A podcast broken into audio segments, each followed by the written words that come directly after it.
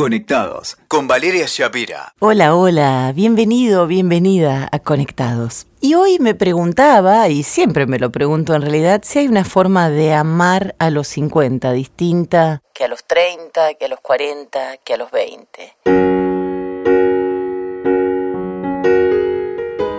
Es que los jóvenes 50 de hoy ven nacer romances, eh, escarceos y chichoneos como a nuestros 20. Sí, claro, porque el tiempo se ha estirado como un chicle y lo que ocurra en materia sentimental en la mitad de la vida tendrá mucho que ver con cómo se conciba la vida, justamente. Es que no hay un modelo a seguir, ni a los 20, ni a los 30, ni a los 80, no hay recetas únicas ni exitosas, se puede llegar a los 50 en pareja, sin pareja, por elección, por circunstancias de la vida, si se ha hecho un trabajo interno sólido, lo más probable y lo más deseable, por supuesto, es que se hayan tirado a la basura los mandatos y uno esté viviendo en plenitud con sus elecciones, en comodidad, en confort con lo que ha decidido para su vida. Hay algunos puntos, sí, con los que las personas maduras emocionalmente se identifican en este tiempo de la vida, en esta segunda mitad.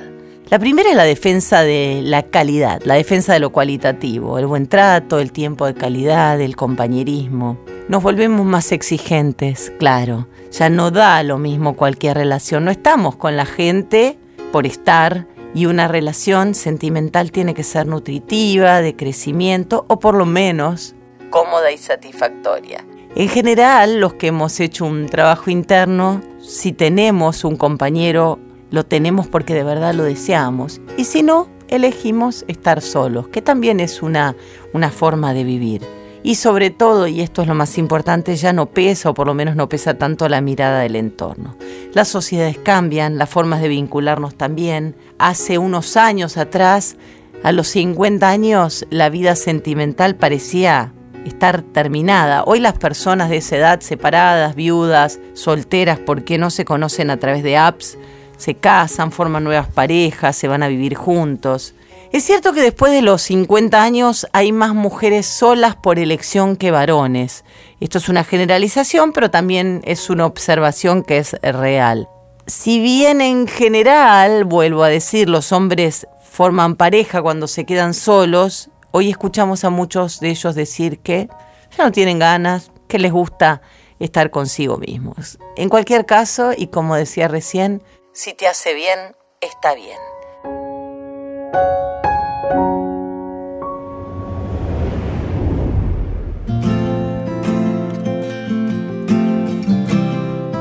En 2007 presenté mi libro Enredado, Sexo, Humor y Amor en la web, en el que hablaba de las incipientes relaciones en línea. Hoy han pasado casi 15 años y Así como antes me invitaban a la tele para burlarse y reírse de mí cuando hablaba de estas formas de vincularse, hoy ya esto es normal y natural y no es raro que hasta los propios hijos de padres separados inscriban a sus papás en una app de citas para que conozcan una pareja. Pero ¿qué pasa con los que no son nativos digitales? Con estas personas de, 50, 50 y pico, 40 y pico. A muchos de más de 40, sobre todo a mujeres, les cuesta esta situación que la definen en ocasiones, como me dicen a mí, como de ponerse en la vidriera.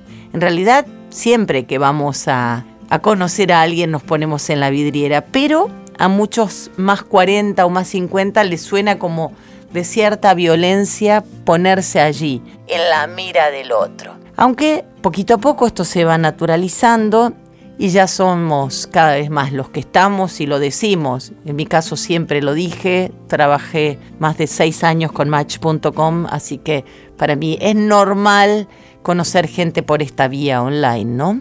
¿Qué pasa con los amores del pasado? Muchas personas maduras buscan amores del pasado, muchos las reencuentran a través de las redes.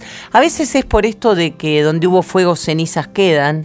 Es que en muchos casos, como dice el psicoterapeuta Lucas Raspal, la vida abre un paréntesis y empieza el armado de la familia, el trabajo, los hijos y a la vuelta de la esquina, dice Lucas, alrededor de los 50 podemos darnos el gusto de reencontrarnos con nuestra historia. Esa es la ilusión, ¿no? Y muchas personas vuelven a sus amores de la adolescencia, de la infancia, que en otro momento no hubiera sido imposible de rastrear, pero hoy las redes nos acercan a todo, ¿no? También, lo decía hace unos minutos, están los solos por elección.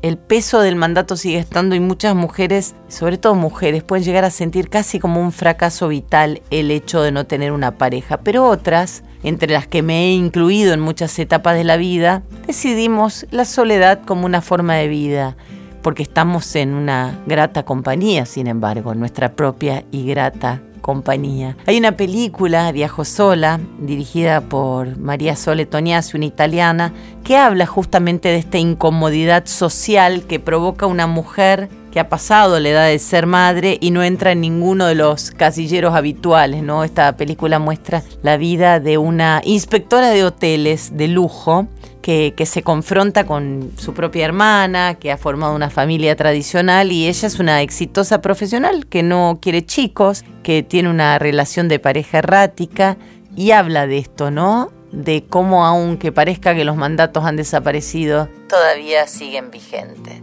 Pero realidad es que en la segunda mitad de la vida hay cada vez más cantidad de personas que deciden pasar su vida en su propia y grata compañía. Es por esto que hablábamos hace unos minutos, una persona que, que se quiere bien necesita determinadas condiciones de bienestar para tener un vínculo sentimental y estar solo está bueno si uno está bien consigo mismo, ¿no? Según un estudio que publicó Lonely Planet, la editorial de viajes la media de edad de quienes hacen turismo en solitario es de 57 años y un 67% de ese porcentaje es femenino.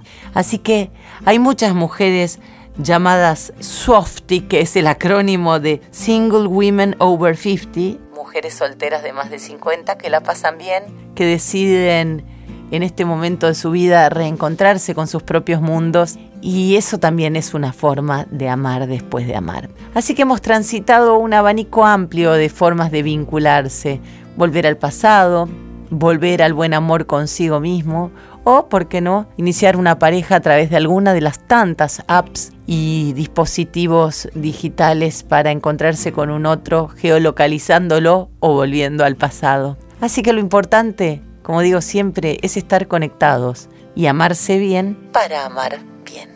Gracias por estar del otro lado. Escuchaste Conectados con Valeria Shapira. WeToker. Sumamos las partes.